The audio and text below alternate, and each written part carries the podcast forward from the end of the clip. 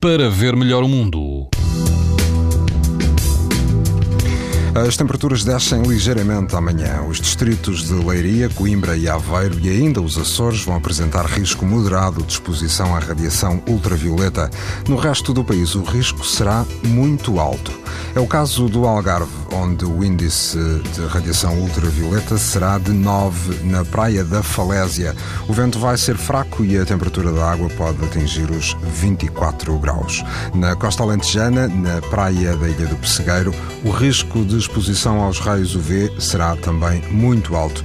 A água do mar vai estar entre os 22 e os 23 graus e o vento vai soprar fraco a moderado.